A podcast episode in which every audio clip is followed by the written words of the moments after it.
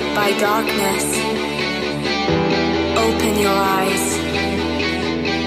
Look around you. It's a beautiful life.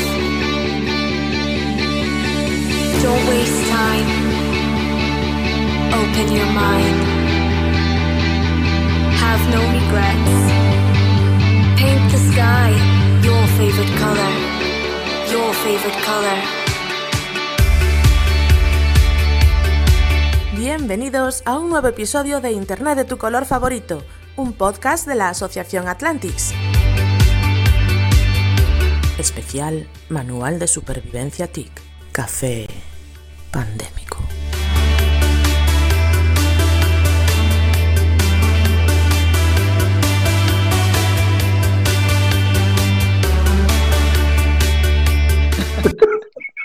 Muy buenas tardes, bienvenidos. Espera, Cami, espera que voy a presentar el programa. Muy buenas Venga. tardes, bienvenidos a un nuevo café pandémico de Internet de tu color favorito. Hoy es una hora rara, porque no son las 7, no es nuestra hora, pero no pasa nada, porque eh, otro día ya volveremos a nuestro horario. Eh, son las 6 de la tarde para los que nos estáis viendo en directo y la hora que sea, para cuando te enganches a YouTube o lo vuelvas a ver en Facebook, este, este programita que hemos montado para charlar un ratito eh, con nuestros queridos invitados que estamos van viendo, que entran y salen. Hay uno que es como un ratoncito, ya lo entenderán ahora, que está todo el día trasteando. Y ahí después hay algunos invitados, eh, ahí está, más serio. Si te quedas quieto ahí, entonces te expulso de la otra, del otro lado. Espera un poquito, que te voy a expulsar por aquí. Ahí está. Es que has entrado con dos navegadores. Has entrado con dos navegadores. Vale. Ahora estás, ahí estás. Muy buenas tardes, yo soy Santi Yo soy Cami. Yo soy Jareas. Y esto es Internet de tu color favorito. Y hoy vamos a hablar con... ¿Estamos patrocinados, Josiño? Qué bueno, ¿no? Me encanta, me encanta. Bueno, eh, hoy vamos a hablar, no sé, de, de Hackers Pandemic. Teníamos pendiente tomarnos unas cervezas con, con Enrique Serrano. Muy buenas, Enrique. Muy buenas, ¿qué tal? Y con Josiño. ¿Qué tal, José? Hola, ¿qué tal? Vale, acércate un poquito más el, el micro. Bueno, estás hablando desde el móvil, ¿no? Bueno, haremos lo que podamos con el sonido. Grita cuando hables. Hola, ¿qué tal? Ahí, ahí. Hoy Josiño nos ha abierto la cámara y entonces mucha gente le estará poniendo cara. Tú sabrás lo que. Pero bueno. Eh, y vamos a hablar de, de hackers y de pandemias y de, de- No sé, o de la vida o de lo que nos pete, como tenemos por costumbre. Una vez más, eh, siguiendo las indicaciones de Cami, de uno de los cofundadores de este programa, volvemos a hacer un programa sin guion. Tenemos un título y ya veremos lo que sale. No te equivoques, no te equivoques porque no son indicaciones, es un modus operandi, un- una forma de vida. Sí. Mm, No son unas indicaciones, es la forma de ser de, de- de Sí, así, he, he sucumbido, he caído en la pandemia. efectivamente. Pero es una buena hacerlo, ¿eh? Sí. ¿Cómo? Una buena manera de hacerlo, me refiero. No, no te exige tanto trabajo como uno organizado, por ejemplo. Da menos trabajo, pero bueno, vamos a empezar por no olvidarnos de que tenemos invitados hoy, ¿vale? Es que no Bueno, bueno, bueno. Pues, a ver, Tenemos el récord en 12 minutos. Tenemos un programa por ahí colgado en el que después de 12 minutos los invitados nos llegaron a recordar que estaban allí. Y vamos a intentar no batir el récord. Bueno, Enrique Serrano, para esas dos o tres personas en el mundo que no lo conozcan, es un experto en ciberseguridad, informática forense, en todas estas cosas de, los hackers y las cosas muy, muy de informática y muy frikis. Además de, como vimos en el, en el programa, eh, caramba, en octubre, por ahí ya, pueden haber caído ya cinco o seis meses desde que estuviste con nosotros. Y, haces un montón de cosas y todas muy interesantes.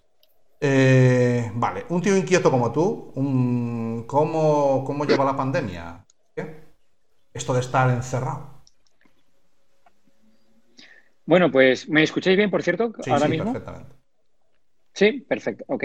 Pues bueno, yo estaba, cuando todo esto empezó, yo estaba en Nueva York, he estado trabajando desde enero en diferentes partes del mundo. Bueno, bueno, esto me pilló, en- me pilló en Nueva York, y llevaba ya ahí un par de meses por allí, y me tuve que volver en uno de esos vuelos que estaban medio vacíos.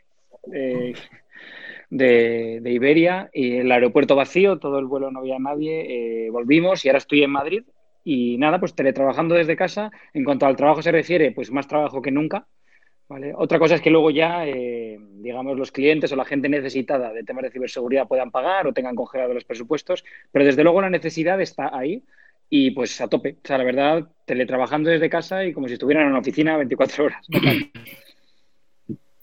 Aquí creo que creo que ha dicho un par de cosas muy interesantes, eh, porque creo que se está hablando, sí, pero se está hablando de conceptos. Estamos hablando, estamos tocando conceptos y creo que la gente no está preparada para ellos. Quiero decir, se está hablando de teletrabajo y la mayoría de la gente no está preparada para el teletrabajo. Yo no digo técnicamente, ¿eh? no hablo de técnicamente, no hablo de si tienes una buena línea, si tienes un buen ordenador, no, no. Hablo del aspecto psicológico de trabajar en casa. Y yo creo que esa es una cosa que la gente que lleva mucho tiempo trabajando eh, eh, lo sabe, que hay que marcarse un horario igual, que hay que tener un espacio, que puedas tener un espacio en el que teletrabajes y cuando salgas de ese espacio salgas del trabajo. Quiero decir, eh, la gente está teletrabajando a horas inhóspitas, se está teletrabajando a unas horas muy raras, pues a las, a las 11 de la noche o a las 12 de la noche, porque es la hora que se acuestan los chavales y entonces la gente se pone a teletrabajar. Eh, creo que el teletrabajo nos ha atropellado. Y, y tú dijiste ahí eh, cosas interesantes, ¿no? Hay trabajo, dijiste hasta 24 horas, quiero decir, es como, uf, como teletrabajo, pues, pues, pues, pues tengo mucho trabajo, pues hago mucho trabajo y lo hago desde casa. Claro, vives en la oficina constantemente. Vives en la oficina, ¿no? Y eso yo creo que nos ha cogido y hay mucha gente que está deseando volver a la oficina. Sí, Te lo digo de verdad, ¿eh? eso- Sí, sí, eso me No por el concepto.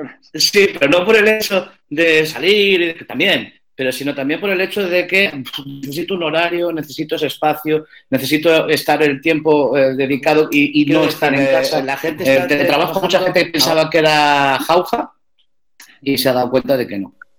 Correcto, correcto. Vale. Eh, uno de los que está echando de menos tanto como yo volver al trabajo, aunque vamos a ratitos, es, es Josiño, eh, un experto también en, en ciberseguridad y que le pega muy duro al Inforensic eh, desde lo que se puede hacer en la administración pública. Yo lo he reconocido ya públicamente, que tengo el, honor de, de poder trabajar con él. Y, y, bueno, ¿cómo, cómo lo llevas? Un, un papá de dos sinvergüenzas enclaustrado, tío. Y trabajando. Lo llevo, lo llevo según me dejen. Pero bueno, eh, el- con el trabajo es difícil, es difícil compaginar el trabajo con, porque- con los niños. Al final tienes que atender a los niños, tienes que darles clases por las mañanas, tienes que ayudarles a hacer los deberes, que no sé qué. Al final, cuando vas a trabajar, descansas un poquito, pero no te da tiempo a hacer nada. Al final te da tiempo a lanzar un par de cosas y, y venga. No estás, no tienes el estás usa- está usando el micrófono de, lo- de los cascos, ¿verdad? Lo digo porque se Sí. me corta muchísimo, entra y sale, entra y sale. Pero bueno, no te preocupes, vamos tirando así. Y, y luego en la postproducción ya lo, ya lo editaremos, o no, cuando de tiempo. Así que liado, así que liado. Bueno, eh, desde, la, desde la administración pública, eh, el teletrabajo, por lo menos en lo que nos compete a nosotros, no, no es una opción. Yo no conozco casos de, de teletrabajo dentro de, del Inforensic, eh, por ejemplo, en, en- en fuerzas y cuerpos de seguridad. ¿A ti te suena algo? Estos días lo estábamos debatiendo y no hay nada, ¿verdad, José? No, o sea, eh, se está haciendo en Madrid, en, nuestro grupo que está en Madrid, están, eh, bueno, va uno, pre- va, uno presencial y, y el resto pues tira desde casa, que en realidad, bueno, se podría hacer. Se podría hacer si no tienes niños, claro. Sí, pero nosotros tenemos la ventaja de que tenemos un horario fijo y como Enrique nos acababa de comentar, eh, nuestro- nuestra clientela eh, es, es en GTM más 2, eh, GMT más 2. La tuya, Enrique, me acabas de decir que acabas de, de salir de una de una meeting con México. O sea, tú, no tienes, tú sí que no tienes horario. No, por la mañana España, Europa e incluso a veces temas más de Asia. Y por la tarde, noche, empiezas con Estados Unidos, vas pasándote hacia- un poco a poco hacia el oeste y terminas con México con siete horas de diferencia. Sí, sí, total. Qué bueno. O sea que para ti es una maravilla el Pacífico. El Océano Pacífico es una maravilla y cuanto más grande sea, Es cuando duermes. Es la calma absoluta. la calma, ¿no? El Pacífico es tu calma, ¿no? Es que Sí, sí, sí, sí, total. Bueno, ya que No, y luego con este, tema, con este tema cada vez usamos más las tecnologías, cada vez hay Claro. los malos saben que estamos viendo más Netflix, que estamos más con el móvil en la mano y hay más ataques, eh, más problemas y todo el mundo te llama con algo muy urgente, porque todo es súper urgente cuando hablan de nosotros y, y luego además, por supuesto, tienes que hacerles caso, o sea, no, puedes, no pueden esperar. Obviamente.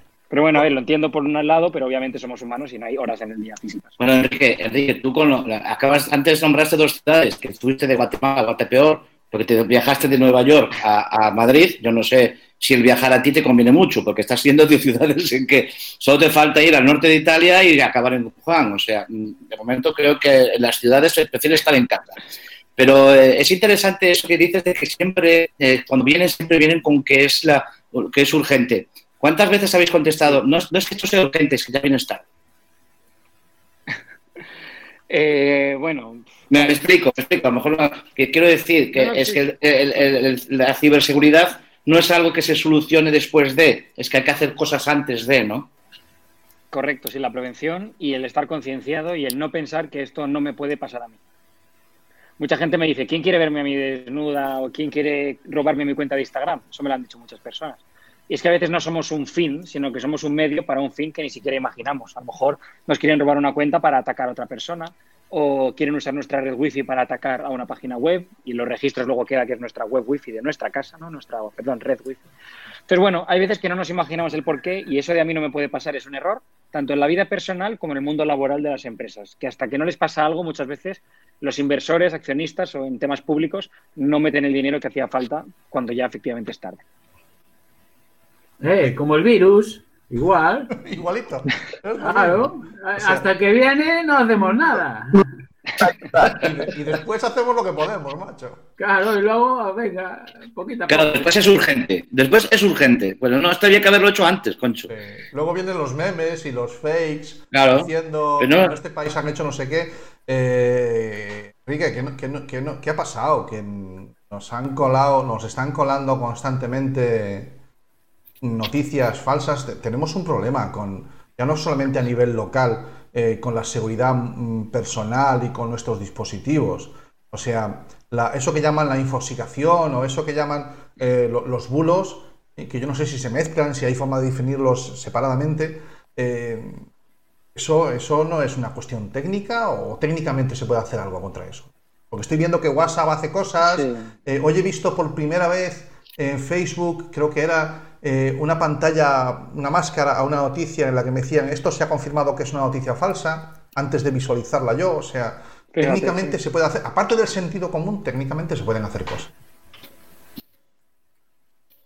Siempre se pueden hacer cosas, ¿no? Lo único que yo creo que habría que tener, pues como tú dices, sentido común. Si queremos poner vallas al campo, mmm, probablemente va a ser, no va a ser posible. Al, al final, en muchas ocasiones se intenta filtrar información o que no haya noticias falsas cuando es lo mismo que había antes, pero fuera de las redes. Antes tú ibas al banco o a la plaza del pueblo y comentabas estos rumores y estas cosas que mucha gente se inventaba o algunos eran verdad.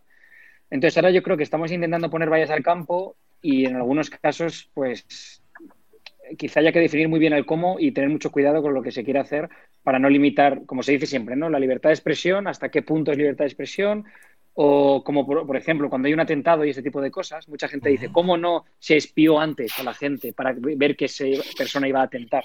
Y luego, si no hay atentado, la gente dice, no, a mí que no me espían.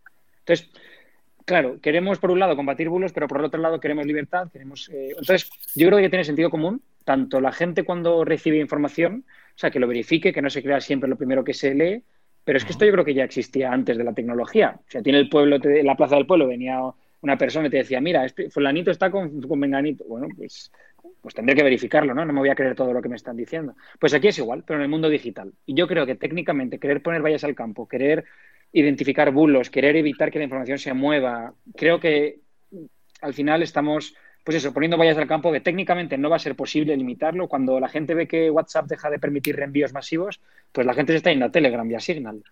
Yo estoy recibiendo cada día gente nueva que se une a Telegram y Signal. Bueno, pues si Telegram y Signal hacen lo mismo, pues aparecerá otra aplicación que te permita expresarte como quieres y compartir lo que quieres. Entonces, bueno, yo creo que eso, vallas al campo es muy difícil. Al final, sentido común y todo, la decisión final reside en las personas. Eso Es es lo que no buena creo. frase. Eh, Chiño, ¿cómo eh, lo eh, te, te llega mucho borralla? ¿La gestionas? ¿Eh? No, a mí todo es noticias fetén. No, sí, escucha, pero, no, pero tienes algo de razón, Josiño, porque tú date cuenta que hay noticias que son reales, son ciertas. O sea, es cierto que Trump dijo que por qué no inyectaban desinfectante a las... Eh, Eso es cierto Sí, que lo dijo, sí, lo dijo. pero realmente es un bulo. No, me refiero en que no es una solución. Es una noticia falsa el hecho de que eso sea posible. Pero es cierto que Trump lo dijo.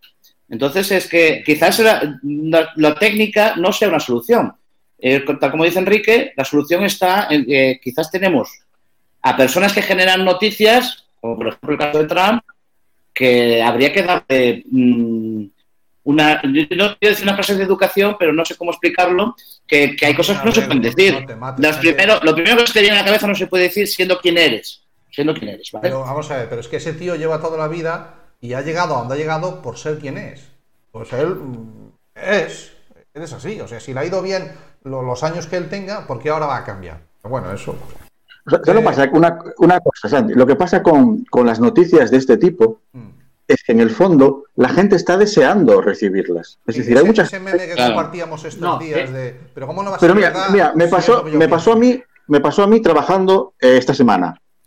En la zona en la que trabajo yo de la cafetería del hospital hay una pegatina en el suelo que pone baja exposición al COVID, ¿no?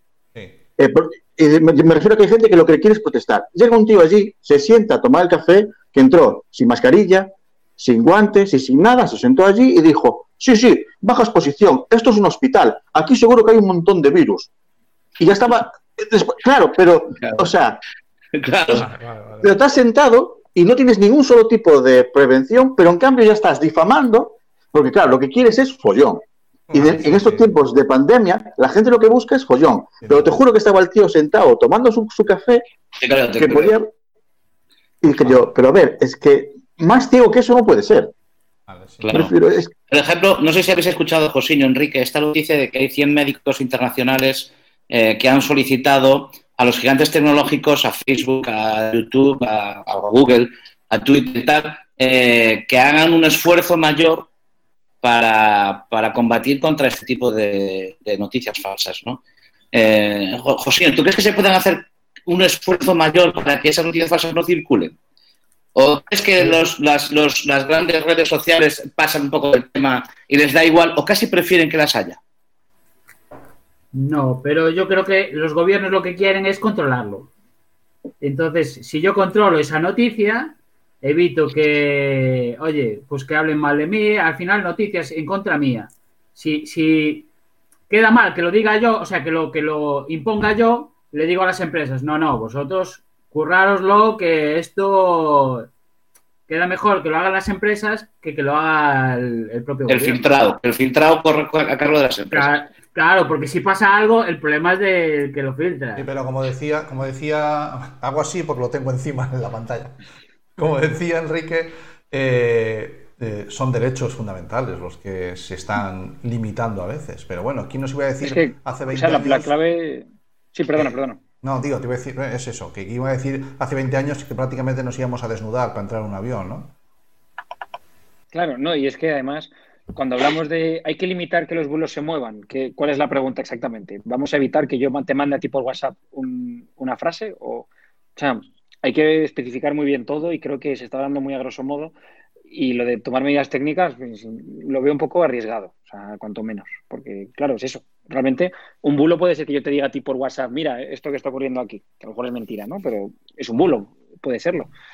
Entonces, bueno, entonces van a leer los WhatsApps, todo, todo, no lo sé. O sea, yo dejo preguntas en el aire, ¿no? Van a Sí, leer sí, sí, que yo envíe. A ver. no sé. Té- Técnicamente, ¿se puede hacer? Sí, efectivamente se puede hacer, pero ¿quién va a controlar eso? Claro. ¿Quién va a controlar quién lo hace? Claro. Al final... Hay muchas sí, preguntas sin respuesta, claro, yo creo. o sea, que- Claro, es que técnicamente se, puede hacer, sí, seguramente se puede hacer, algoritmos, eh, inte- inteligencia artificial, lo que sea, pero eh, eso que lleva, el control ese, ¿a dónde va? Claro, es que aquí surge una pregunta. ¿Quién es el que decide que una noticia es falsa? Facebook Está pidiendo- decide, Está pidiendo que sea una empresa. Facebook decide que una noticia es falsa. ¿Pero Eh, eh, parece un concepto, claro, es que parece un concepto como una, o una opinión incorrecta, ¿no? No sé, parece un concepto como que es fácil de aclarar. Es que no es tan fácil de hablar. Quiero decir, es que una noticia es falsa o, o- o tiene matices que no son los que te convienen a ti. Entonces, este, ¿cómo voy a dejar yo en manos de Facebook o de Google que decida qué eh, es lo que, que realmente lo hace, pero que ponga más énfasis en decidir qué es lo que a él le interesa que eso sea falso o no? Es un poco complicado. No, y que a nosotros sí. tampoco nos gusta ese debate. O sea, vale, eh, no, no lo hacen las empresas, lo hace el gobierno. Mira la que le cayó al representante de la Guardia Civil eh, cuando reconoció de que había un interés por parte del gobierno de que se gestionasen los comentarios en favor o en contra de, de las decisiones que tomaba el gobierno. Claro, eh, todo lo que suena a limitación no, nos duele y, es, y eso es comprensible, pero bueno. Eh, vamos a, a cambiar de tema, si os parece. Eh, Ojo, antes de que cambies de tema, antes de que cambies de tema, pasaste por encima de un meme que me parece a mí que es el resumen final. Ese meme que dice, pero ¿cómo va a ser una noticia falsa? Si es lo que yo pienso. Sí, sí, estoy de acuerdo. O sea, eh, creo que es un resumen final de lo que realmente, de lo que realmente es todo esto de los fake news, ¿no? Estoy de acuerdo. Eh, Enrique, ¿qué, Sí, dime. ¿qué pasó con Zoom, tío? Que en el momento en que más necesitamos las videoconferencias y las videollamadas, coge y de repente y ponen en duda o realmente pasó algo grave con el tema de, de Zoom. Sí, pues el tema de Zoom es muy interesante y en algún caso incluso ejemplar. Y me explico. Eh, o sea, Zoom tuvo un problema de seguridad o así reconocieron y pidieron perdón. Primer- primera cosa que yo creo que está bien que pidan perdón o, o que lo reconozcan, que hay gente que se lo calla y nos enteramos cuatro meses después de que nuestros datos están en Internet. Entonces, primer paso, piden perdón en nota de prensa, tal, hay varias, varias, eh, varias revistas y periódicos que, lo publicaron. Segundo paso que, que hicieron, contrataron, eh, según estoy informándome, según he leído, al exciso de Facebook y exciso de Yahoo. Ambos, ambas empresas tuvieron un ataque bastante importante hace ya eh, unos años. Entonces, bueno, ¿qué hace? En vez de decir no ha pasado nada, negarlo todo e intentar resolver todo a escondidas, primero lo asume y segundo, o sea, lo acepta, lo asume y, por cierto, pregunta y ayuda, no sé si a competidores, pero sí a otras empresas del mercado. Que esto se vio algo parecido con IBM en los años 90 cuando parecía que iba a quebrar, ¿no? que también se comentaba. Entonces, bueno, pues pide ayuda a gente que ha pasado por esto, toman medidas de seguridad. Yo era usuario de Zoom y los sigo siendo, de hecho, lo sigo usando en mi día a día porque al final está por ahí, ¿no? Y recibí una actualización en muy poquitos días Mm. eh, indicando que habían arreglado varios temas de seguridad y además habían implementado medidas de seguridad para cada reunión.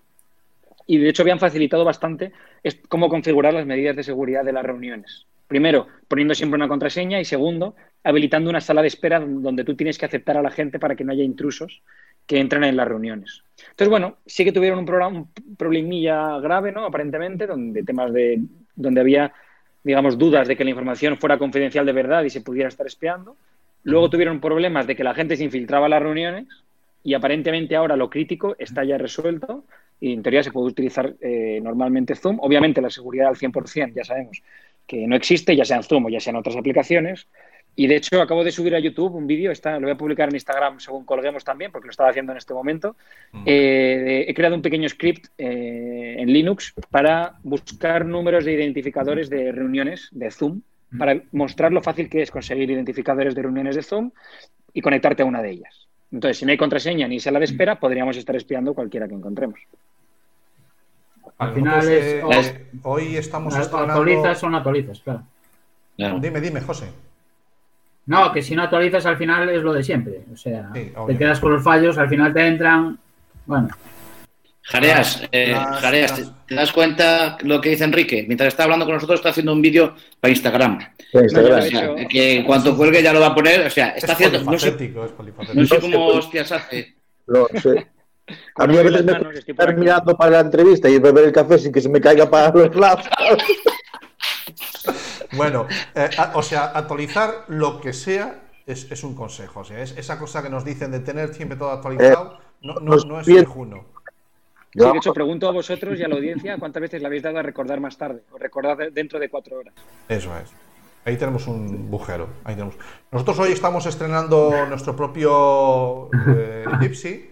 Eh, tenemos un VPS y a medias con, Jorge Lama, que es un productor de podcaster de, podcast aquí en Coruña. y hemos montado, él ha montado nuestro, nuestro propio Gypsy y va- vamos haciendo cosillas, ¿no? Vamos haciendo cosillas intentando, pues bueno, pues gestionar nuestra seguridad, controlarla, ¿no? Eh, si cabe la posibilidad para nosotros siempre de usar software eh, abierto, libre, vamos a tirar siempre que podamos. Lo que pasa es que a veces es un poquito complicado de, gestionarlo, ¿no? O sea, eh, no estamos en contra ni mucho menos de los del software privativo, para nada. O sea, son herramientas que hay que tener a disposición cuando se necesiten. Pero reconozco que, por lo menos por la parte que me toca a mí, siempre que puedo eh, implementar y usar software libre, eh, lo hago. Tengo al lado a quien me rompe mucho la cabeza con eso, que es un Linuxero de toda la vida, que es Josiño, y, y que, y que me, me rompe mucho la cabeza con ello, y yo se lo agradezco. La verdad es que sí. Eh, necesitamos mm, más comunidad para gestionar el software libre. Eh, es, es un, es un tema, eh, José, que Ya, espera, espera que está pasando que ambulancia. está por grabando Punto otro Cocina. vídeo también. eh, mientras- No, Está- no, no, no, está no. viendo, sí. ¿Se puede vivir, José, se puede vivir exclusivamente en mundo de software libre? ¿Se puede hacer Sí, todo? sí, sí, sí. En práctica, sí, sí, porque si no, aún incluso puedes instalar aplicaciones de Windows en Linux. Que Parece que dudas. Parece que dudas, Cosiño. Te veo dudoso. Te veo no, no, no. se- A ver, duda normal. sí, que sea tajante. No, no, no, no. no. se Se puede vivir, instalar en sí. PC Perdón. fútbol, es que, es que se juega PC fútbol. PC fútbol, Claro. sí, sí, sí. Ah, entonces- sí, sí. Sí, sí, sí, sí se puede vivir. Sí, porque está el wine Sí. ahí, sí, siempre. Todo se puede hacer. Todo se puede hacer en O sea, Linux, sin duda alguna. Hombre, no. Eh, Hombre, no, no puedes jugar a los juegos muy de- que tiran mucha gráfica tal, pero bueno, oye. No, no, me refiero al PC Fútbol en concreto. Da igual, no, no, pero, año 2000. pero- pero montarás una máquina virtual en Linux de Windows, ya está. Ah, pues ya está. Arreglado. Eh, vamos a ver, siguiente tema. Porque no sé cuánto tiempo llevamos, espérate que. Ah, bueno, son las seis y media, ya va, va corriendo el reloj. Siguiente tema. Eh. ¿La tecnología nos va a sacar de esta? Estamos hablando de que si los Bluetooth, los teléfonos, los contactos, que se van a cruzar datos, Apple y Google se, ha- y se han unido. Esto es, eh, como decía hoy alguien, se han descongelado, se ha congelado el infierno. Eh, Enrique, ¿la tecnología nos va a sacar de esta? Reunión de... Em, hombre, yo, yo creo que aporta bastante y quizá esté siendo menos malo de lo como podría haber sido sin tecnología, como ha ocurrido años atrás. Pero justo lo que comentabas de Android y Apple, eso todavía está en entredicho, porque es como un poco lo de la libertad de expresión, pero aquí en cuanto a la privacidad. Eh, creo que es delicado. Creo que el tema de ir compartiendo datos o que los teléfonos se comunican de manera autónoma, creo que también roza un poco lo peligroso. Hay que ver muy bien cómo se ha hecho. Hay varios investigadores actualmente que están viendo cómo Apple y Google han publicado que van a hacerlo. Y muchos de ellos y personas muy reconocidas a nivel internacional de temas de cifrados y de temas de privacidad lo están poniendo un poco en duda en cuanto a cómo de privado va a ser, porque si al final si tienes que identificar con quién has estado, de una persona que está infectada, otra no, al final hay que poner un nombre y un apellido tarde o temprano. Entonces, no lo tengo tan claro. No sé si eso se va a poder implementar, porque mucha gente que yo conozco me lo han dicho y dicen, bueno, si eso ocurre, si va a estar mi móvil todo el rato diciendo a todo el mundo dónde estoy y tal, pues no pasa nada. Cojo del cajón el Nokia 3310 y esto se arregla en un momento. Entonces, no todo el mundo tiene móvil, no en todos lados hay cobertura, la gente no le gusta estar geolocalizada constantemente. Hay gente que lo ha asumido, otros no. Yo tengo mucha gente que me comenta que están muy en contra. Todos dicen, no, pero es para un fin mayor, es un tema médico. Sí, pero es lo si mismo te que los instalan- bulos. O sea, Si te lo instalan en el kernel, si te viene ya en el sistema operativo, pocas opciones te dejan. Claro, claro, por eso me decía mis amigos míos me han dicho que tienen todavía los Nokia de hace mil años y que pues habrá que recuperarlos, ¿no? Pero también es verdad que eso que, que por ahora, y esto lo he leído hace muy poco, Google y Apple han dicho que será opcional. O sea, aunque esté en el kernel, será opcional. Se podrá habilitar o no si tú quieres colaborar a que se diga todo el rato dónde estás y con quién te ves. Que eso es como lo de los bulos. Si tú preguntas a alguien, oye, ¿tú- ¿te gustaría que no hubiera mentiras en la red? Ah. Yo creo que la respuesta es evidente. Pero si la pregunta de- si haces la pregunta de otra manera, quizá la gente diga, oye, un momento, pues quizá no quiero que estén todo el rato viéndome con quién me muevo, ¿no? No sé. Bueno, es delicado. Es, esto es como lo de los bulos. Eh, la tecnología Ese creo que botón no más en el campo de la ¿eh? Es- inteligencia es- artificial para detectar vacunas y ese tipo de cosas. Dime, José. ¿Sí? Es- José, José, no sé qué quería decir. activar y desactivar. Que es- Bueno, Sí, sí, ahí. Ah, que ese botón que dice Enrique, yo te digo que ese no va a funcionar. Ese siempre va a estar activo. Sí, ¿no? a, ver- a ver, y lo de Google y tal, la unión, eso suena a reunión de pastores, oveja muerta. A ver, a ver, hay una cosa, hay una cosa que es cierto, que a mí lo que a mí una cosa que me preocupa esto es lo que puede quedar, ¿vale? Eh, eh, eh, lo que vamos a vivir ahora y lo que estamos ahora, pues podemos ponernos o- lo que dices tú, pues la gente pues no cambia de móvil o no coge móvil o se coge un Nokia, te toma una solución o dejo el móvil en casa y, y ahora qué, si he dejado el móvil en casa y me he ido a visitar a los amigos, no lo sabes. Pero a mí me preocupa que esto queda y vienen generaciones detrás que normalizan este ahora- control. Eso es una parte de las que me preocupan, ¿no? Que normalicen que es normal que te estén viendo dónde estás. Y es normal que sepan con quién te juntas. Y es normal que sepan cuando estáis más de 10 personas juntas. Y es- mm, a mí eso es lo que más me preocupa. Esa normalización para generaciones de chavales de 10, 12 años que, que se van a coger un móvil eh, y que va a venir ya con eso. Y como dice Josiño, activado. A lo Sí, mejor- sí. A lo mejor la solución está eh, en irse a, Linux otra vez. O el otro día me enseñaban un, un pinefón que viene con unos switch, unos interruptores por detrás para cortar físicamente la comunicación de ciertos periféricos. ¿eh? Pues está muy bien pensado. ¿Cómo se Es llama? No, no lo había El- escuchado. El Pinefone, no sé cómo se dice en inglés. Eso, el Pinefone, que le puedes montar la distro, una de las distros que hay para, para Linux Phone. Chulo. Y, y detrás destapas y donde la batería viene una serie de switch, unos interruptores para cortar GPS, cámara, micro físicamente, o sea, apagas realmente. Pues me voy a informar sobre eso. Me parece una idea estupenda. luego ¿eh? te paso algún, algún enlace de, Sí, para que me parece una, una solución. Sí, sí. Una solución, eh, eh, Una quizás opción. no para, no para el común de los mortales, ¿no? Porque al final, el común de los mortales vamos a pillar eh, prácticamente lo Bueno, eh, eh, ahora, ahora, ahora los, los teléfonos se doblan. Eh, quiero decir, volvemos a otra vez a que se doblen los teléfonos. Y entonces esa, esa ola es la que nos pilla, ¿no? De consumir y. Yo, a mí mi teléfono siempre se dobló, ¿eh? yo te lo digo también, ¿eh? porque cuando me siento encima, como puedes ver, no, no, tiene se doblan siempre. No dobla, A mí me pero dijeron- adquiere cierta curvatura. tendencia a doblarse, sí. Tiene tendencia a doblarse. Pues ahora es, ahora es moda. Ahora es moda que el teléfono doble por la mitad, ¿no? Bueno, pues ahora se harán todos así y tendremos que volver a comprar todos los teléfonos. Y habrá que, bueno, esa ola de consumir, ¿no? Evidentemente, evidentemente eso no son opciones que, eh, pues a lo mejor a Enrique le interesa porque a lo mejor ciertas personas en concreto podrían estar interesadas. Eh, por- porque dicen que su privacidad pues le interesa más guardarla, pues me parece una opción muy bien. Pero te digo que para el, com- para el común de los mortales, eh, vamos, eh, si ya nos lleva una hora y pico subirnos al avión, eh, esa es otra que espero yo que venga también, ¿eh? A ver lo que hay que hacer ahora para subirse a un avión.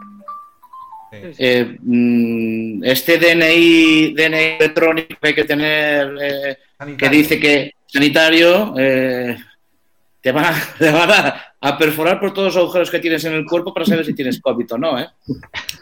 Yo lo, yo aquí. Oye, y por cierto, el tema de los móviles, yo hace poco también escuché, esto no, es- eh, no sé si es bulo, rumor o no, yo lo dejo caer, a ver que la gente lo Sí, piense, que el. Nokia 3310 de hace mil años volvía a ser Sí. ahora super trending para temas de delincuencia. Esto no sé si tenéis información vosotros, Cuenta, cuenta, Ese cuenta. pero que los Ese malos fue- estaban volviendo a comprar eso, ¿no? ¿O es un bulo? Ese fue el primer móvil que liberé. Es No, que es cierto, a ver, eh, yo encontré un 3310 en la mesilla y aún tenía batería. y no sé- yo no sé si nos abrirá un expediente por eso, por esto, pero oh, a mí, ¿vale? Pero, No, pero sí hay que decir que son los israelitas. Los serán- israelitas. Fueron los israelitas siempre, no sí, digas. los Los con- israelitas. Con apelaciones y tal que no libre para lo que me queda.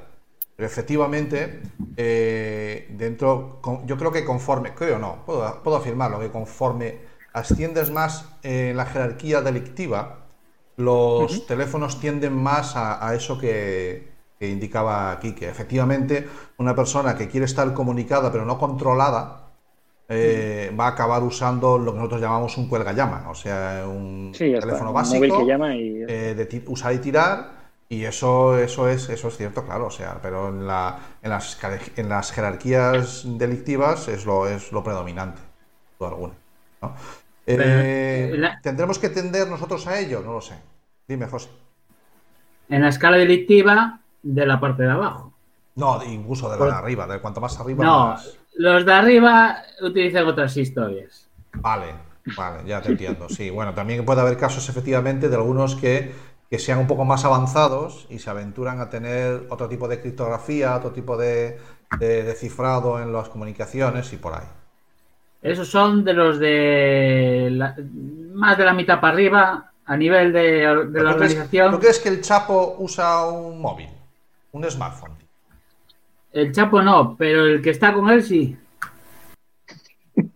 Efectivamente. Que es el que llama. Y, y Para el Candy- ¿no? Para el Candy Crush será. Anda, hágale, hágale. Hágale No pues. te digo. Usa, si usa señales de humo, no te jode. Para decirle. Bueno. Eh, ¿Qué más? ¿Qué- A mí lo decía antes, que, que lo que nos preocupa es el pozo de, que, que puede quedar de esto, y es cierto. O sea, no, es, yo creo que es normal que quede un pozo, porque es algo eh, muy grave lo que está pasando y tiene que quedar un pozo. Eh, no está en nuestra mano decidir qué pozo va a quedar eh, a nivel individual. Lo que, está, lo que va a quedar en nuestra mano es cómo gestionamos ese pozo que queda después, ese, ese cambio Sí. social que vamos a vivir después de la nueva normalidad, sea lo, lo que sea eso. Eso. Eh, José, eh, José, Enrique, ¿tú crees que esa nueva normalidad va, va a conseguir por fin que nos concienciemos de que todos y cada uno somos responsables de nuestra ciberseguridad, tío? Eh, yo creo que sí, pero no por esto. O sea, ha sido una consecuencia, pues como todo el mundo trabajamos hay más ataques. Como todo el mundo usa algo, hay más ataques a ese Vale. algo. Eh, vemos más Netflix, pues llegan más emails atacando y haciendo phishing de Netflix. Entonces yo creo que sí, que esto está ayudando bastante a darnos cuenta de que teletrabajar no es solo llevarte el ordenador a casa. O sea, sí, sí, yo creo que esto va a hacernos pensar mucho más en, temas de ciberseguridad, al igual que pasó con WannaCry hace ya dos o tres años que fue llegar WannaCry y de repente yo creo que la inversión en seguridad del 90% de las empresas se duplicó, mínimo. Pero tú, aquí Pero hasta en que no España, tuvieron que darle una leche telefónica, si no, no aprendimos. Bueno, a muchos, realmente. Digo o sea, Telefónica salió mucho, salió mucho en la tele, efectivamente. Sí, sí, sí. Vale. Pero realmente a mí me llamó mucha gente, que luego que no sale la tele, lógicamente, Mm. más pequeñas o no tan pequeñas, que di- preocupados. O sea, oye, mm, que a- primero, algunos me llamaban al principio pensando que había sido él el culpable, cuando veía eso en la pantalla. Ah, claro. Luego, cu- luego cuando empezaban a ver todos los de alrededor igual que ellos, decían, bueno, pues yo creo que he sido otro más. No, No le liado Sí, sí, pero entra, entra, entra a nivel de empresario eh, pyme de cinco o seis empresarios Sí, sí, sí. que, que ve las orejas al lobo y dice no duplica, no duplica el nivel de inversión en, en ciberseguridad porque posiblemente fuera cero y duplicar cero sigue siendo cero, pero sino que a lo mejor sí que in- incluye en los presupuestos una inversión para ciberseguridad que antes no la había. Yo sí que he notado en algunos empresarios que tengo pues así en mi red de, de contactos de gente que, que sí que ha pasado, eh, cuando fue una red pasó eso, ¿no? Dijo, es comités de que, dirección, el CISO ya no depende del CIO. Muchas veces el CISO Claro. depende ya directamente del presidente. claro, pero cuando, cuando eh, tanto uno como el otro son la misma persona, como es una pyme, son todos el mismo. Entonces, Claro. eh, cuando van al informático y le preguntan, oye, si a mí me ataca esto, ¿puedo hacer luego un backup para recuperar las cosas? No, no, tienes que haberlo hecho antes, neno. Entonces es cuando ahí dicen, hostia, pues a lo mejor tengo que hacer algo. ¿No? Y entonces, eh, eh, y, y ahí empezó, efectivamente, se- no es que se duplicara, sino que se, se empezó a invertir en ciberseguridad en muchos, a muchos niveles de pequeñas empresas, sobre todo, ¿no? A Sí, yo conozco empresas. una empresa que instala VPNs y esta empresa me han dicho que están desbordados. Ahora Claro, claro, claro. Ah, no, sí, es, es comprensible, vale, pues eh, se están haciendo cosas, o sea que tú detectas que sí, que se está moviendo. muchísimo, muchísimo. Sí, sí. Y muchos ataques, lamentablemente, antes de que Claro. hayan tomado las medidas. Claro. Y sobre el pozo, a mí me preocupa, vuelvo otra vez, siento tener que, pero que esta, pe- esta persona está aquí, está aquí seguido. Pero vuelvo a decir que el pozo que generó el 11S Mm. eh, eh, seguimos viviéndolo aún, ¿no? Como nos pasa en, en- Claro, claro. Y lo hemos Vale. normalizado ya, tío. y, y lo gestionó quien lo gestionó, es que quien está ahora gestionando el pozo que va a dejar esto es el señor Trump. Entonces estoy algo preocupado por el No, pozo que no va a creo, dejar yo, no esto. ¿eh? creo, yo no creo que sea tanto, que tenga tanto. A Lo digo porque- eh, el 11 lo digo fueron, porque fueron ellos el eje. El Sí, ataque fue. Pero es que Unidos. ellos también son el eje de ataque, ¿eh? No, en- ellos son el eje de ataque en su país.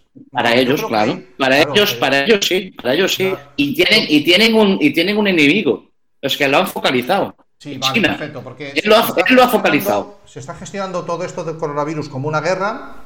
Exactamente. Todos sus contras, ¿vale? Sí. Pero eh, ahora mismo, des- desde entonces hasta ahora, en tema de tecnología y sobre todo de reconocimiento de derechos, Europa ha dado unos pasos gigantes. ¿De acuerdo? Sí. O sea, eh, yo me acuerdo cuando empezábamos a dar charlas tú y yo o- y nos cruzábamos con gente como Víctor Salgado, nos enseñaban la diferencia entre el concepto de privacidad en Estados Unidos y en Europa. Y, y- y desde entonces, cinco o seis años, Cami, ahora tenemos una mm, legislación en Europa que se preocupa mucho por eso. Y yo creo que Europa en eso sí ya tiene cosas que decir. ¿Vale? Eh, hay, hay- dos ejes, ya no hay un eje exclusivamente. Yo no sé si. A mí me preocupa que se gestione esto como una guerra contra China, que es lo que él tiene focalizado en su cabeza, Sí. que es una guerra contra China, y que lo, y que lo, y que tome medidas en, en, cuanto a, ese- a ese- Bueno, a- a esa, a esa forma de opinión que tiene él, ¿no? Entonces, eh, que estuvi- si estuviese otra persona, pues sería de otra manera. Estamos con él y es lo que nos toca, ¿no? Pero, pero sí, sí me preocupa. Y en cuanto a, a, a- eso contra el pozo, ¿vale? Porque ya no tanto, eh, que también en la parte de, de- de- de- de la ciberseguridad, sino también en la parte de, de la sanidad, ¿vale? Y de la salud, ¿vale? Entonces eso me preocupa bastante. Pero bueno, independientemente, oye, eh, que se han hecho cosas en ciberseguridad, pues sí, ha sido. Que ha habido muchas empresas que se han dado cuenta de que se pueden hacer muchas cosas, pues sí, también. Sí, Que sí. no, nos, que no nos olvidemos otra vez que tenemos invitados, Cambi, que nos ponemos tú y yo a hablar y se nos va la. Sí. Y aprovechando que tenemos invitados y, y de lo que son, eh, Enrique, eh, ¿es tan caro implementar eso, unas medidas de seguridad? La como decía Cami, la empresa de 5 o 6 empleados, eh, una gestoría que maneja eh, las fincas de comunidades de vecinos de 100, 200 comunidades de vecinos, tiene dos gestores, está el, el hombre que va a las reuniones de vecinos. Eh, ¿Es tan caro mm, eso, un VPN, montar un servidor fuera, tener unos backups, una- unas auditorías? ¿Eso es tan caro, tío? A ver, realmente, mm, considerando caro algo respecto al presupuesto de cada empresa, yo creo que no es caro. Y si lo consideramos respecto al dinero que perderías de no hacerlo, está tirado de precio. Ah, Así, Vale. directamente. De hecho, yo que me dedico a distribuir seguridad también, eh, claro, cuando tú vas a un cliente y el cliente te dice, pues mira, esto me lo invento totalmente, ¿eh? yo pierdo, no sé, 100.000, venga menos, 10.000 euros al mes por fraude y porque me roban. Si yo compro la seguridad, en vez de 10.000 voy a perder 2.000. Es que, es que no, solo, no es un gasto, es que, es, es que estás ganando dinero.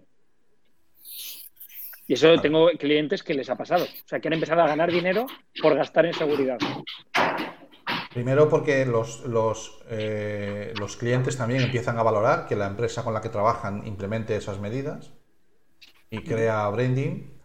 Y segundo, mm, puede que un día, José, no vamos a dar datos, pero que un día se presente a la policía en una empresa y tenga que hacer un backup de, ¿cuántos eran? ¿20, 30 ordenadores? Y 25. digan, me lo tengo que llevar todo y diga la empresa, mire, es que tengo que entregar unos proyectos X en una semana y tengo 20 personas aquí trabajando. ¿verdad? Oye, y pusieron allí material de la mañana a la tarde. Gastaron dinero, ¿eh? Gastaron dinero, ¿eh? Eh, Claro, para, No, de para hecho, volver a arrancar. hay- y hay grandes no CISOs se que, dicen que la. No, pues decía que rápido, que hay grandes de- internacionales de empresas muy reconocidas que dicen que utilicen la seguridad como ventaja competitiva respecto a otras empresas. Porque lo resiliente que seas, ¿no? Eso que se dice. Y lo rápido que sepas responder va a marcar la diferencia, dan- dando por hecho que casi todos vamos a ser hackeados en algún momento. Sí. Es un carácter diferencial. Es que es ¿Tú lo crees que que eso no? hablamos cuando somos Sí, ¿no? víctimas. Lo quiero ya. ¿Y cuál es la solución más rápida? En ese momento no piensas en la más barata. Que fue lo que pasó en este caso que comentaba con José. Bueno, ¿y cómo puedo hacer que esto sea lo más rápido posible? Ah, pues pongo aquí no sé cuántos discos duros y, y lo podemos arreglar sin mover las máquinas. Un poquito lo que pasó, ¿no, José? Sí, efectivamente. Eh, nos llevó todo el día, pero, Pero se pero lo arreglamos. que Se, se- le- se resolvió, se estamos resolvió un hablando día. de cientos de miles de euros que los palmaban en un tris. Pues, pues de un día a cambiarlo por tres meses. Fíjate. Eh, en el programa anterior habíamos hablado de las otras muchas cosas que hace Enrique y le voy a hacer una pregunta sobre ellas. A ver. ¿La, la camisa con capucha ya la habéis gestionado o, o todavía, o todavía no? ¿Qué va, qué va, qué va, qué va? De hecho, la marca de camisas, después de cuatro años, ya ha sido el momento de tomar la decisión de, de terminar el- eh, la empresa. Entonces, Ah, fíjate, sí. hay que saber parar en algún momento. Vale, vale, vale, vale, perfecto. Y se aprende mucho también parando cosas ¿eh? y equivocándote y tomando decisiones. Y si algo no termina de ser 100% rentable o si es rentable pero no lo suficiente. o Bueno, pues, eh, por ejemplo, la marca de camisas, que en la última entrevista hablamos de ella, después de cuatro añitos más o menos, ya la hemos liquidado. Vale, perfecto. No sacasteis cuenta que ahora venía- camisa capucha y os fuiste. Claro. Os estuvo Y ahora, eh, ¿Te imaginas? Date cuenta ahora, Enrique, que ahora te vendría la camisa de cuello muy alto, te vendría bien la camisa de cuello hasta la nariz. Cuello que tapara lo que es así. Hasta las orejas, así hasta la oreja. las orejas. Bueno, Eh, Yo ya he visto, yo ya he visto eh, tapabocas que son eh, eh, camisetas que son tapabocas, ¿eh? O A ver, nosotros, la, la cuarta miembro del equipo, que le, le da también a la máquina, a la máquina no de teclear, sino a la de coser, eh, está sacando una línea de mascarillas de Atlantis. Ojo, ¿eh? Estamos en el oye. ello. Eh, algo- eh, ¿Cómo es? Algodón 100% de este egipcio y verás rico. Eh, ¿Por qué te sacaba el tema? Te sacaba el tema porque, porque quería hablar un poquito del tema del emprendimiento y tú lo has, lo has hilado justo a donde yo quería ir. Al, al extraño concepto que tenemos, en, sobre todo en, en tierras latinas y en Europa, con, con eso, cuando un, cuando un, vamos a llamarle fracaso, pero es que eh, en el mundo anglosajón el término fracaso no tiene las mismas connotaciones. tío. Claro, esa, ¿Qué problema aprender, tenemos ¿no? aquí con, con un proyecto nos va a llamar? De hecho, yo cuando nosotros hablamos, yo creo que estaba en IBM trabajando. Hace, fue en noviembre, o sea que calcula. Pues bueno, a lo mejor al límite, ¿no? Yo ahora estoy trabajando para una startup de Israel, de GIBM. Pasé de la gran empresa a una startup. Ah, Después una de seis años en IBM. Startup. Entonces no es la que nosotros, José y yo, conocemos. en, en Israel, los israelitas, sí, sí, sí. Los israelitas. Sí, sí. Digo, Una Claro, empresa de, cibersegur- de simulación de ciberataques, súper chula. Están, y estoy están he cambiado de nuestros- vivir en un IBM a una empresa de como Vale. 500 empleados comparado con IBM y es otro mundo y se aprende muchísimo. Estoy muy contento. José, José, Está- hílalo, hílalo. están los que facturan mucho, que son los que ganan la pasta, y, y luego están los de Enrique, que intentan... Ahí, ahí. Ostras, pues tenía, tenía que Pero haber llamado yo a nuestra, muy- a nuestra amiga, que por cierto nos dejó, nos dejó un libro, eh, y a lo mejor eh, también cerraba el círculo, ¿eh? Porque Bueno, Pilar también ha viajado de vez en cuando allí. Espera, que le mando un mensaje.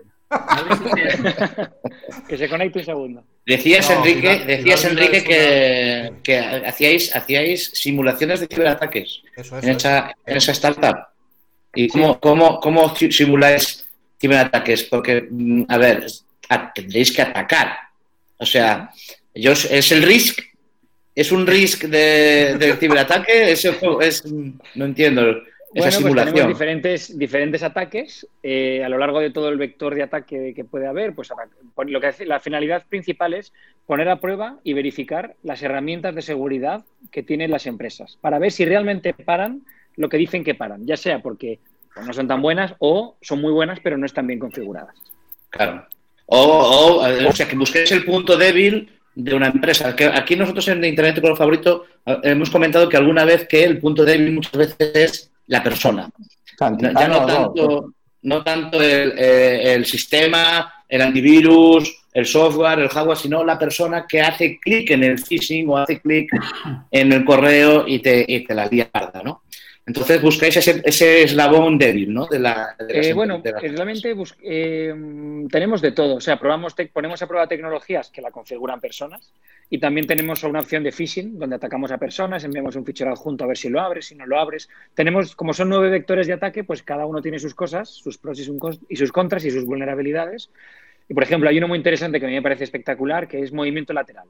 Entonces, digamos que envío a una persona un fichero, ese esa persona abre el fichero y es una amenaza persistente avanzada a medida. Entonces, ese bichito que esa persona ha abierto se empieza a propagar por toda la red simulando un ataque real, que es lo que ocurre en el día a día. Y luego generamos un mapa de red con todas las máquinas infectadas. Y bueno, pues ya has practicado qué ocurriría si te llega un ransomware mañana o si un intruso de tu empresa intenta moverse internamente en tu red. Ponemos a prueba todo eso y contrastamos si realmente generas alertas, si no las generas, quién ha levantado el teléfono para avisarte. Una de las grandes ventajas que tiene el mundo digital es que es clonable y entonces nos permite eh, probar y trastear y probar eh, mil veces eh, una situación para cuando se dé. La verdad es que es... Es muy importante hacerlo de manera continua, no hacer una vez cada seis meses una prueba y, y luego irte. No, sí, claro, porque, más que nada porque los israelíes querrán facturar todos los meses, nos han jodido.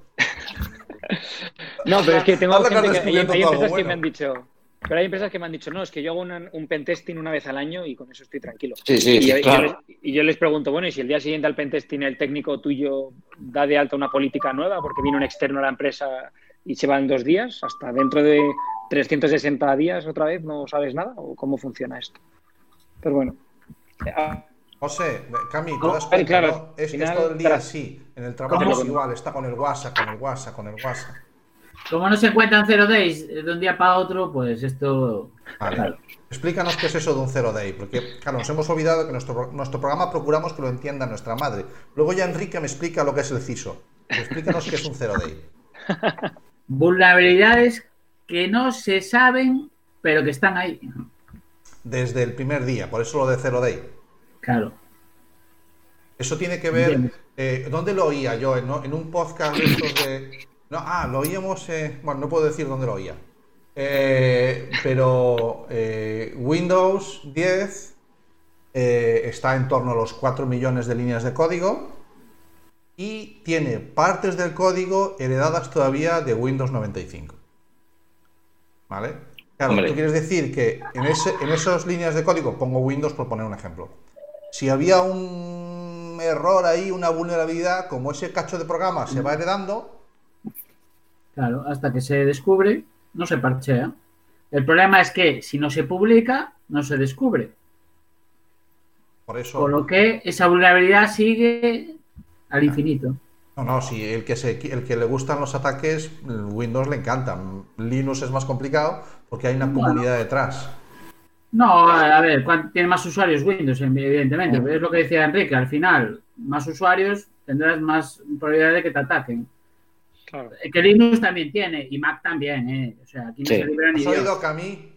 Sí, sí, sí, no, no, sí, yo lo tengo claro. Yo tengo claro que, que, que Mac tiene, tienes vulnerabilidades. Lo que pasa es que procuro ser ese primer filtro. Quiero decir, procuro, antes de hacer clic en nada, procuro saber a dónde voy. Quiero decir, eh, pero así todo, claro que todos podemos. Yo creo que no hay sistema que sea infalible, ¿no? Realmente no hay un sistema infalible, un sistema que digas esto no va a poder ser atacado.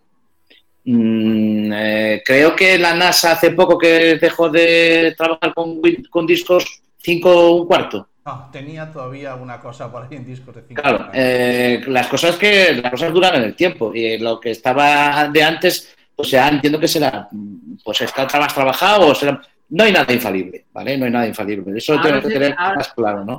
Ahora se está volviendo a discos de tres y medio.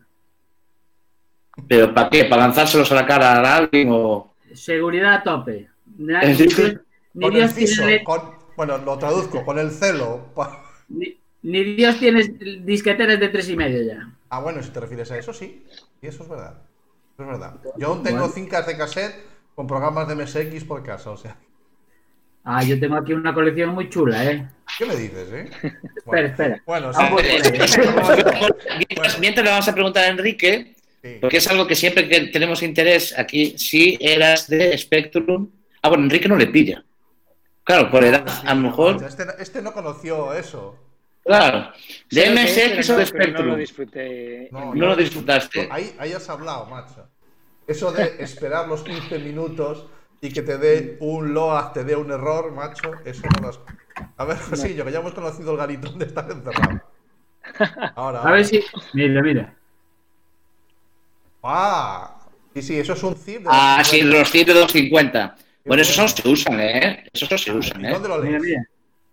Eh, pues, yo tengo un equipo en mi Qué trabajo bueno, qué bueno. donde se hacen backups de ZIP 250. Espera que aún la tengo, las tengo peores aún. Ahí está, ahí está. ahí Hombre, está. este chico. Sí. Vale, pues eso, este es el, este es el pequeño y el de 5 pulgadas. Es, Enrique, esto sí que lo has vivido, ¿no? José. Mira, mira. A ver. No, José tampoco. José. Enrique. sí, eso sí. Yo en el colegio Ese- empecé con Sí, eso. no, claro. Yo en el colegio. El cassette no, el cassette no. Sí, hombre, claro, No. yo tenía un Walkman. Ah, pero. No, no, eh, pero para, para, para, para, ordena- para, para ordenador. Ah, para ordenador, no, hombre, no. Sí. no. Hombre, este. este ha sacado toda la artillería. Uno con dos megas. Uno con dos megas, pero ahí lo tienes. A ver, repítelo que hay que había que no lo ha oído. Uno con dos megas. Es que ha hay gente que por, peras, No ha dicho hay gente que por debajo de giga, gente que por debajo de giga no sabe que existe la medida. Por debajo de giga existe otra medida, que es eh, los, los megas. En aquella época se comprimía con WinZip y se partía todo. El hacha. Sí, con el, con el hacha. El hacha. Es verdad, el hacha, es verdad. el El hacha. Para poder, para poder meter en, en disquetes. Abuelito Y cebolleta. disquete. No os, voy a, no os voy a liar más, que llevamos una hora aquí de cháchara. Y, Joder, no, y vuestro, de, como decía el refrán, the time is money, o como decía eh, este, bueno, no, Les Luthiers, el tiempo es un money. Y vamos a, a ir cerrando el programita. Eh, Sí, lo que tiene que Enrique subir el vídeo a YouTube, Sí, sí, más a- Instagram. Estamos en No, pero está entrando- subido ya. En está YouTube entrando tenéis- ya- En mi canal tenéis el- la demo de Zoom y todo. Hay que Vale, en vale. Instagram, ahora cuando colguemos. Pues eh, entonces, Eso. para que esto pueda ser, para que sea publicado ese vídeo, vamos a dejarle, vamos a soltar la cadena que tenemos atado ahí a la mesa. Y, y nada, Quique, eh, muchísimas gracias, tío. Un placer otra vez. charlar contigo. Eh, Esto es así, esto es Internet de color favorito. No, no aspiramos a nada. Pero por el camino nos encanta hacer amigos y, y charlar un ratito. Eh. Nada, eso. Un- danos un consejo final para los que estén oyendo para sobrevivir a esta pandemia. Aunque ya has dado muchas pinceladas y cosas muy interesantes. Pues mira, un- una cosa súper sencilla que todavía veo gente que no lo usa y es utilizar el doble factor de autenticación para que además de un usuario y una contraseña haya algo más que tengamos en nuestras redes que nos proteja. Empezando por WhatsApp, que estoy seguro que muchos de los oyentes eh, no tendrán el doble factor de autenticación activado en la cuenta de WhatsApp, por ejemplo. Entonces, cuando, cuando si se puede activar, yo lo haría. Perfecto. Josiño, eh, gracias por activar la cámara. cuando, cuando una que yo me sé vea cómo tienes eso de revuelto, te va a poner a andar. Bueno, es lo que hay. Un consejo para los papás pandémicos estos días como tú que, que luchan contra la tecnología o con la tecnología. Que saldremos de esta, eh, habremos aprendido mucho, sobre todo en temas de, bueno, pues hemos estado más con nuestros niños, oye, más, hemos estado más a gusto, y que seguramente, eh, bueno, utilizaremos herramientas que nos ayudarán en un futuro, seguramente en teletrabajo, sean buenas o malas, bueno, pero están ahí, o sea, han, han venido para quedarse. Bueno, eh, Jareas, nuestro filósofo de cabecera. eh, El escritor de la familia. El el escritor. de la familia, sí, estás. Sí, señor. No voy a repetirme ni voy a decir nada sobre Minority Sports. No creo que sea. No me llego a la Ese programa, ese programa, ¿te ese refieres a programa- ese programa minoritario que habla de deportes? Explícale a Enrique en qué consiste Minority Sports. anda. Ah, bueno, Minority Sports es un programa deportivo que hacemos Camilo y yo los lunes de 11 a 12 en, en una radio de, de verdad. O sea, nos dejamos de fútbol y todo. Y nos dedicamos a deportes que no son el fútbol, deportes minoritarios. Lo último que hemos hecho, no sé si lo escuchaste, Santi, es el kickball. Kickball. Ese de la, la- la- pelota la pelota gorda. El de la pelota gorda. tres equipos a la vez en una pelota de un metro veinte. No, en una pelota no, con una pelota. Los tres equipos en una pista de 20 por 20 metros. Hay un montón de deportes súper chulos que no tienen ningún tipo de respaldo mediático eh, y hay un montón de gente que practica deportes que nadie mira para ellos. Nadie me refiero a los medios de comunicación. Y cuando les das una pequeña cobertura, pero muy pequeña cobertura, simplemente les haces una llamada. ¿Cómo que pequeña si hemos llegado a las cuatro horas y media de directo? Bueno, pues cuatro horas, cuatro horas de directo o cinco horas de directo que tenemos hecho. No, no- no es una cuestión de horas, es una cuestión de, de- del agradecimiento que te, que te transmiten, ¿no? A mí eso me, me- me llega. Vale, pues hasta aquí Mm. la publicidad, hasta aquí la publicidad. Y, y nada, que ha sido, que ha sido un Los, los lunes de 11 a 12. De 11 a Eh, 12. en Quack quackfm.org barra directo. Pues ya está, lo dicho. Que a ver cuándo nos vemos en los bares, a ver si eh, nos consta el radar de Piedrafita, nos sigue diciendo que no has pasado por aquí. Eh, Enrique, a ver si algún día José y yo bajamos los dos juntos a Madrid y te pillamos en Madrid y nos tomamos unas cañas, tío. Claro que sí, avísame que estaré encantado. Bueno, pues le voy a dar al botoncito de cortar y esto en OBS es una maravilla. Mira, ahora voy a hacer clic, el programa se acabó.